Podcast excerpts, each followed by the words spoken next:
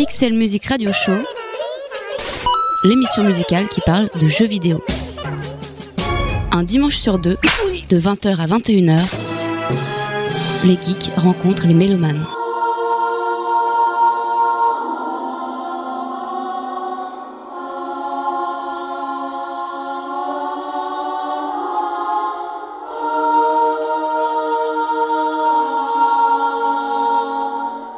Amis geeks et mélomanes, bienvenue dans le Pixel Music Radio Show, l'émission musicale qui parle de jeux vidéo. Cette semaine, on s'attaque à un monument puisque cet épisode est consacré à Nier et à sa bande originale. Développé par le studio japonais Cavia pour le compte de l'éditeur Square Enix, Nier est sorti en 2010 dans la quasi-indifférence générale. Ce n'est pourtant pas un mauvais jeu, mais le soutien marketing mollasson de l'éditeur combiné à un aspect visuel austère et une absence de wow effect l'aura totalement fait passer sous le radar d'une majorité de joueurs déjà gavé à l'époque de super productions clinquantes qu'on peut pitcher en deux minutes. Ce n'est pas le cas de Nier, dont les enjeux émotionnels complexes et le scénario ne peuvent être résumés dans une vidéo promotionnelle. Nier est un peu comme une personne dont la beauté physique toute relative ne s'apprécie qu'à l'aune du temps passé en sa compagnie, à découvrir ses secrets, à s'imprégner de son univers petit à petit pour au final en tomber totalement amoureux ou amoureuse et se demander comment autant de monde a pu passer à côté d'une telle perle. Se jouant comme un action RPG avec une progression du personnage et des combats alternant magie et armes blanches, Nier se perd aussi régulièrement dans des quêtes annexes et des façons de jouer rébarbative, ce qui a indéniablement constitué un frein à son succès. Mais la qualité de son scénario, ses personnages brillamment écrits, son univers fascinant et sa bande originale absolument délicieuse font de Nier une œuvre singulière, imparfaite et terriblement attachante.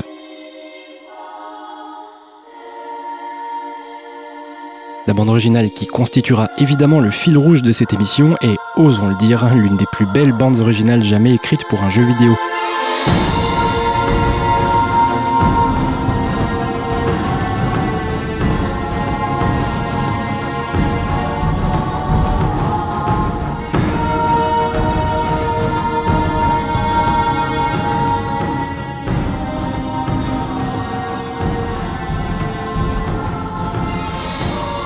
Conventionnelle par bien des aspects, elle suscite l'émotion à travers les délicates compositions du studio Monaka, dirigé par Keiichi Okabe. Le chant omniprésent d'Amy Evans plane sur toute cette bande originale d'une qualité toujours égale et d'une cohérence totale. Cette émission relatant des éléments scénaristiques importants, nous vous conseillons de ne pas l'écouter si vous êtes allergique au spoil. Enfin, il existe deux versions différentes de Nier, l'une parue seulement au Japon sur PS3 et l'autre parue sur Xbox 360 au Japon et partout ailleurs dans le monde. La première version met en scène un jeune homme tandis que la seconde version, intitulée Nier Gestalt, met en scène un homme plus âgé et père d'une fille. C'est de cette version qu'il sera question dans cette émission, l'intrigue étant sensiblement la même hormis ce personnage principal différent.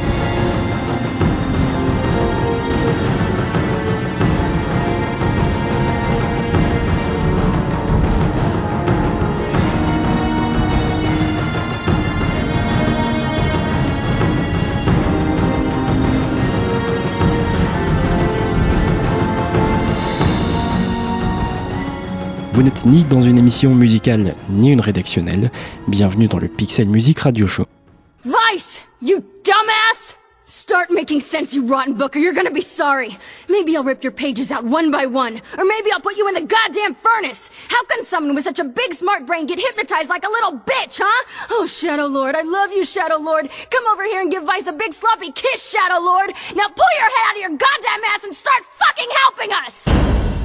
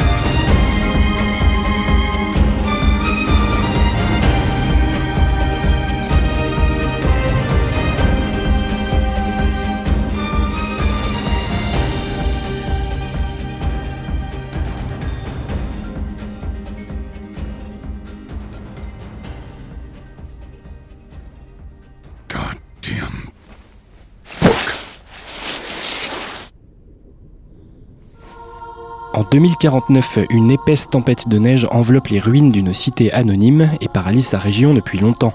Les quelques rares survivants exposés à ces conditions extrêmes ne doivent leur salut qu'à des abris de fortune précaires et à quelques denrées alimentaires jamais suffisantes. Parmi ces survivants, un père et sa fille, réfugiés dans un magasin. La jeune fille, gravement malade, ne cesse de frissonner que lorsqu'elle est prise de tout sautement incontrôlable. Son père, désespéré, pose son regard sur un livre mystérieux posé au sol entre sa fille et lui. Un grand pouvoir semble émaner du curieux bouquin. Pour embrasser ce pouvoir, il lui faudrait renoncer à son âme, littéralement. C'est alors que les ombres apparaissent subitement, ces créatures monstrueuses que le père combat avec tout son désespoir et à l'aide du livre magique.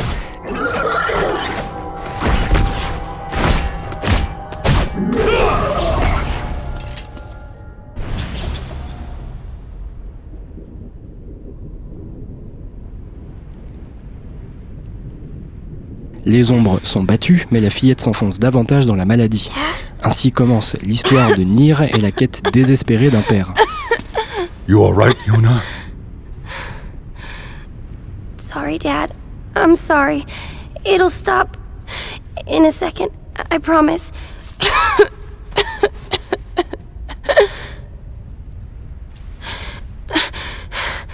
if the monsters hear me, are they. Are they gonna come back for me? I won't let them hurt you, Yuna. I promise.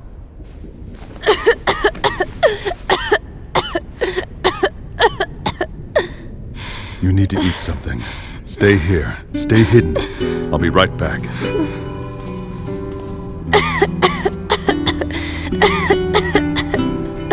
Yona, Yeah? don't touch that book. Not ever. Do you hear me?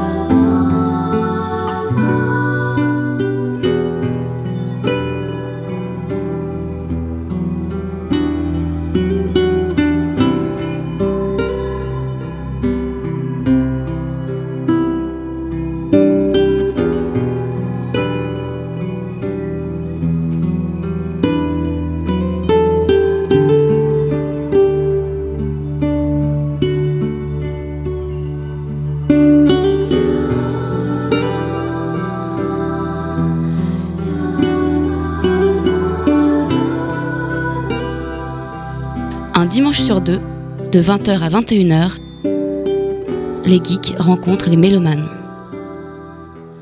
Pixel Music Radio Show, Radio Campus Paris.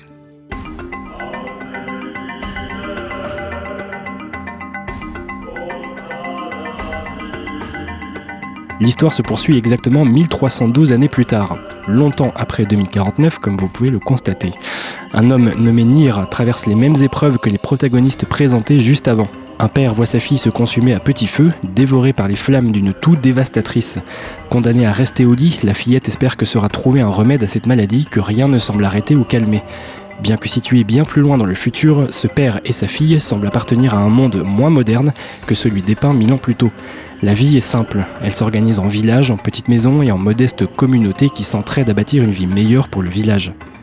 Le village entier connaît la situation et la maladie de la fillette qui se prénomme Yona. Son père, Nir, accomplit divers boulots et quêtes donnés par les villageois. C'est un homme d'un certain charisme et si ses petits jobs semblent indignes d'une telle personnalité, Nir garde la tête haute et n'agit qu'à la lumière d'une seule et unique pensée, subvenir aux besoins de sa fille, quel qu'en soit le prix. Patiemment, il garde l'espoir que les deux sages du village, les sœurs jumelles Popola et Devola, découvrent un remède.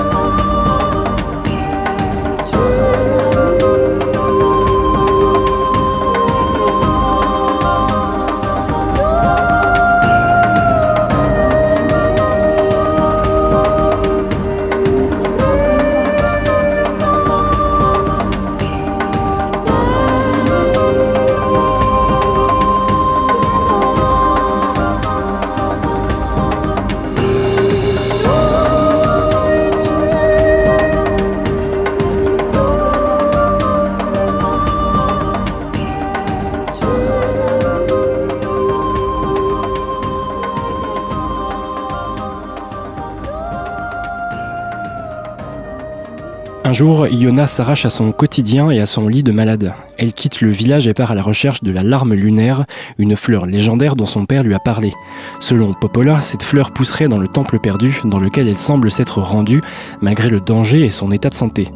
L'apprenant rapidement en pressentant le danger que court sa fille, Nir s'empresse de rejoindre le temple perdu. C'est alors qu'il fait la découverte d'un livre, mais pas n'importe lequel puisque celui-ci parle et se fait appeler le grimoire Weiss. Nir et le grimoire Weiss parviennent à défaire les ombres peuplant ce lieu et apprennent que Yona souffre en réalité d'un virus, le Black Scroll, que l'on peut traduire par grébouillage noir. Le grébouillage noir semble être intimement lié aux ombres, les créatures malfaisantes ayant peuplé cette époque troublée. Le grimoire Weiss permet à Nir d'utiliser la magie pour se battre et les deux compagnons partent en quête des vers scellés, des lignes que l'on peut ajouter à grimoire pour lui conférer davantage de puissance, dans l'espoir d'en acquérir suffisamment pour venir à bout des ténèbres et ainsi sauver sa fille Yona. Dans cette quête désespérée, Grimoire et Nir font la rencontre de Kainé, une femme mi-ombre, mi-humaine, partiellement possédée par Tyranne, une ombre prenant parfois le contrôle de Kainé. Ils croisent également la route d'Émile, un jeune homme affublé d'une malédiction transformant en pierre quiconque croise son regard. Personne ne sait pourquoi, mais dans la vie de tous les jours, c'est un peu handicapant.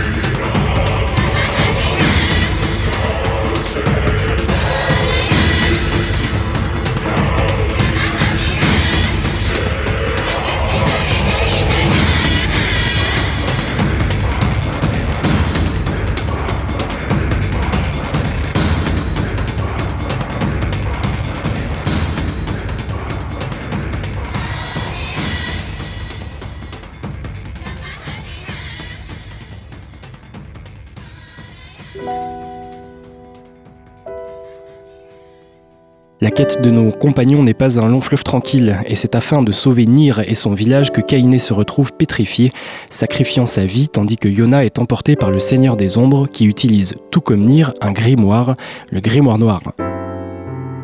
Afin de sceller un passage et empêcher que les ombres n'envahissent le village, Kainé demande à Émile de la regarder afin de la changer en pierre et bloquer le passage. Are you okay? Yona! Is this blood? The fight's over. And I think we lost. We? Sorry. I think this is it for me, too. Kaine! Oh, quit crying. Look, before I go, we need to take care of this guy. Emil, Yeah? I want you.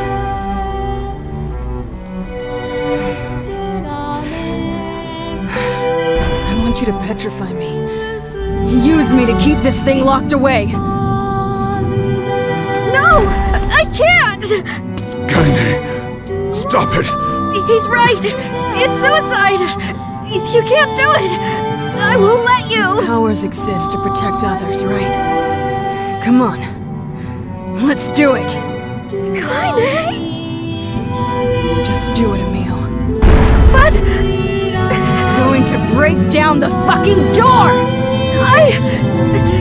I don't know what to do.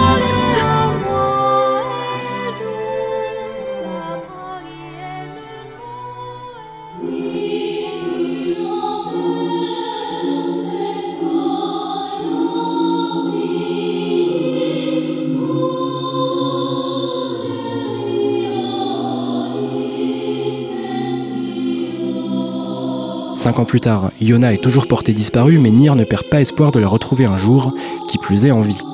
La vie, justement, elle est de plus en plus difficile pour les villageois, et durant ces années, les portes du village sont restées fermées nuit et jour, et la nourriture vient à manquer. Le village de Nier est de plus en plus coupé du reste du monde. La présence continue et en augmentation des ombres aux alentours ont même fait fuir les derniers animaux qui s'approchaient encore du village. Les ombres, quant à elles, se sont endurcies et Nier éprouve de plus en plus de difficultés à les combattre. Le monde s'écroule et s'enfonce lentement mais sûrement dans la nuit, une nuit de laquelle aucun espoir ne pourra bientôt émerger. Sans nul doute, le Seigneur des Ombres tire les ficelles en coulisses, mais qui pourra maintenant l'empêcher d'amener la ruine, le désespoir et la mort?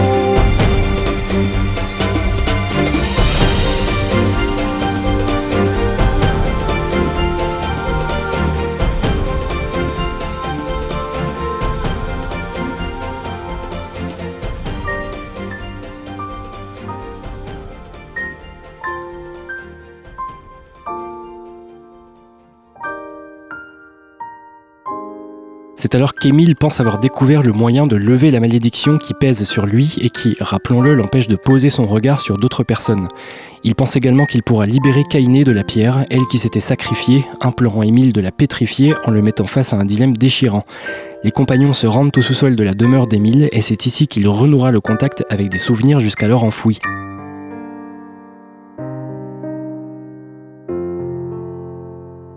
C'est en replongeant dans son passé qu'il se remémore avoir été le sujet d'expériences, lui et sa sœur Alua. Des expériences destinées à faire de sa sœur une arme ultime, dans le cadre du projet secret Gestalt. Cette arme humaine prenant la forme d'un énorme squelette flottant au-dessus du sol, Nir sera contraint de l'affronter et de la détruire. Le sort s'acharne car sitôt Alua mise hors service, le jeune homme, déjà totalement dévasté par la mort contrainte de sa sœur, se transforme à son tour en monstre. Heureusement, entre guillemets, cette nouvelle forme lui confère de nouveaux pouvoirs qui lui permettent de délivrer Kainé de son état figé en pierre. La compagnie réunifiée part désormais en quête des pièces d'un artefact qui, ils le pensent, leur permettront de localiser le Seigneur des Ombres et Grimoire Noir.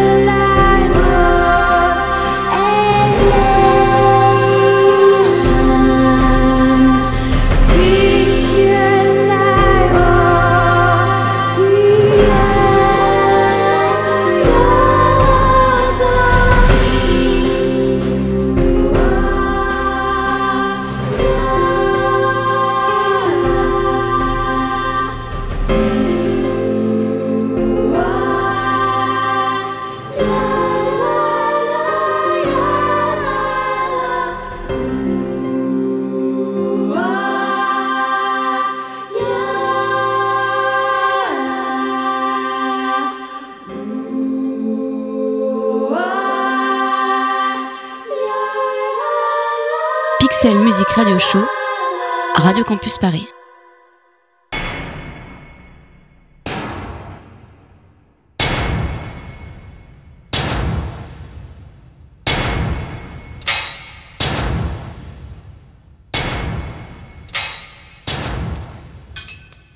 Leur possession toutes les pièces de l'artefact, la compagnie se rend au Temple perdu, où le grimoire Weiss avait été trouvé par Nier au début de l'aventure. Ils y retrouvent sur place les sœurs jumelles Popola et Devola, qui leur révèlent que les humains ayant survécu jusqu'ici ne sont pas tous exactement humains. Ils sont en fait des réplicants, autrement dit des copies d'êtres humains, des coquilles, des enveloppes charnelles accueillant les âmes humaines. 1300 ans plus tôt, l'humanité alors en phase d'extinction a placé tous ses espoirs dans le projet Gestalt. Le projet consistait à transférer l'esprit des survivants dans des corps sains, pas atteints par le virus qui les a tant décimés. Le projet fut dans un premier temps une réussite, mais les réplicants ne tardèrent pas à développer leur propre conscience et devinrent petit à petit des humains à part entière, effaçant l'esprit qu'ils étaient censés transporter. Bien évidemment, après leur avoir révélé cette immonde vérité, les sœurs Popola et Devola révèlent leur véritable nature. Elles sont en fait des androïdes au service du projet Gestalt, dont elles sont d'ailleurs issues depuis mille ans. Leur mission est de surveiller les autres sujets d'expérience et lorsque l'heure sera venue, de créer de nouveaux réplicants pour y accueillir de nouvelles armes humaines.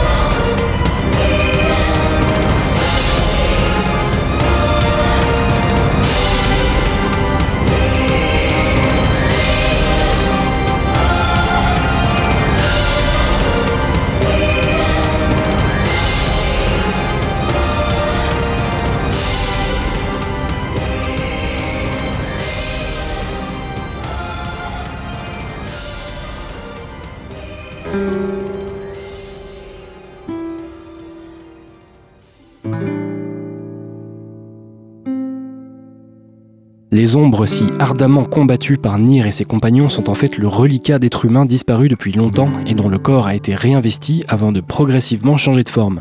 L'agressivité des ombres est le témoignage de la frustration de ces anciens êtres humains à rester prisonniers de cette enveloppe qui n'est plus la leur.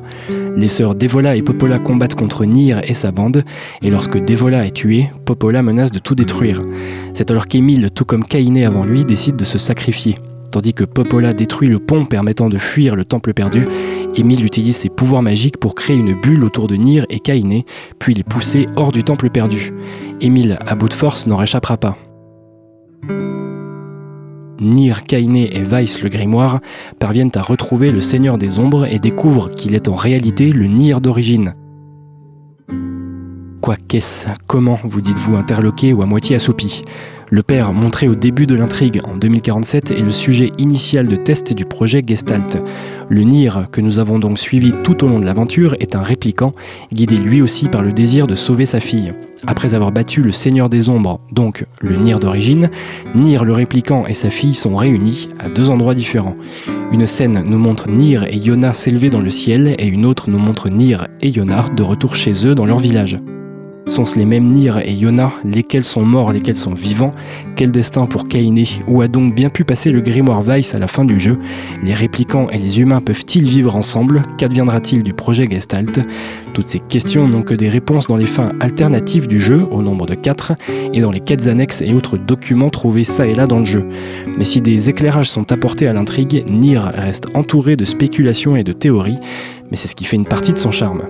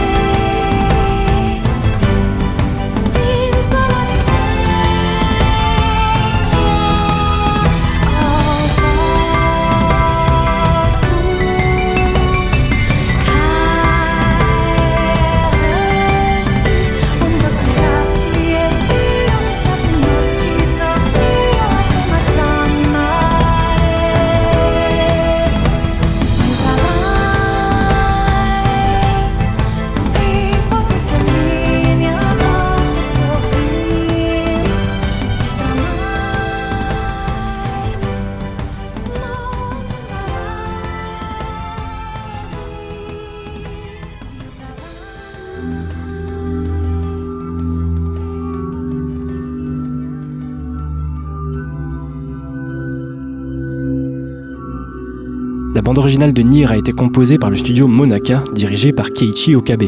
Plusieurs compositeurs ont travaillé sur cette bande originale, citons Kakeru Ishiyama, Keigo Ohashi ou encore Takafumi Nishimura, issus du studio qui a développé le jeu.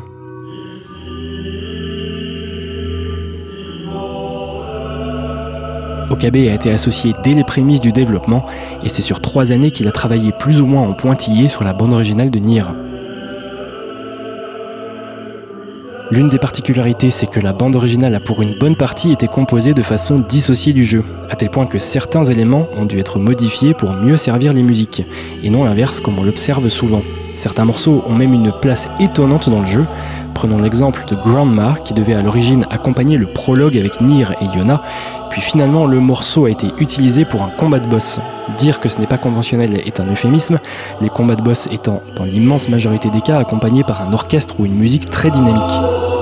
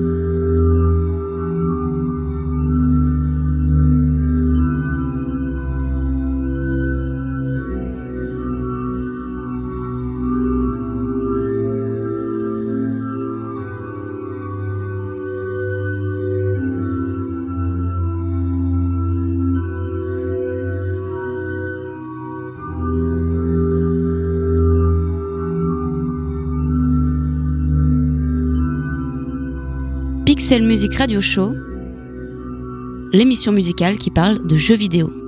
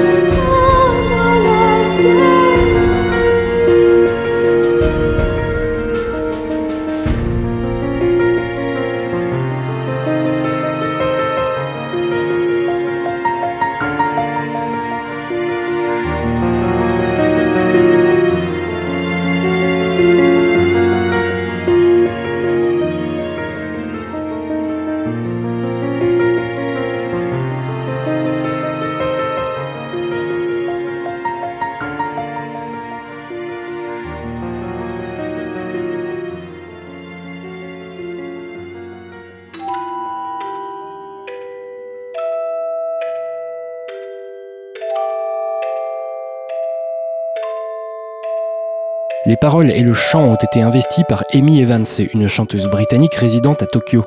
Amy Evans a eu pour mission dans un premier temps d'écrire des paroles dans un langage futuriste, imaginaire. Pour ce faire, elle a minutieusement décortiqué les sonorités du français, du gaélique écossais, du portugais, de l'espagnol, de l'anglais, de l'italien et du japonais. Puis, pour chaque chanson, elle a utilisé ces sonorités pour inventer des mots, en imaginant comment chaque langue aurait pu évoluer mille ans dans le futur. Maîtrisant déjà au début du projet l'anglais, le français et le japonais, elle a bouffé des centaines d'heures d'écoute des autres langues pour en capter les rythmes, les subtilités et la mélodie. Le résultat est assez bluffant puisque l'on pense en effet souvent reconnaître telle ou telle langue avant de se rendre à l'évidence. Ça ne veut rien dire, mais ça sonne comme si cela voulait dire quelque chose. Le morceau Song of the Ancients, quant à lui, morceau phare de cette bande originale et diffusé en tout début d'émission, a été entièrement écrit dans une langue fictive. Il existe plusieurs albums concernant la BO de Nier, mais s'il ne fallait en posséder qu'un seul, ce serait celui intitulé Nier Gestalt et Réplicant, publié par Square Enix, qui a mérite d'être le plus exhaustif. C'est l'album phare, je vous le dis, c'est pas forcément évident de s'y repérer entre les différents EP, les albums piano, les albums tribute, les albums de réarrangement, etc. Donc, Nier Gestalt N Réplicante, une BO indispensable à tout amateur de bandes originales, mais j'ai envie de dire à tout amateur de musique, cette BO s'écoutant très bien sans connaître le jeu.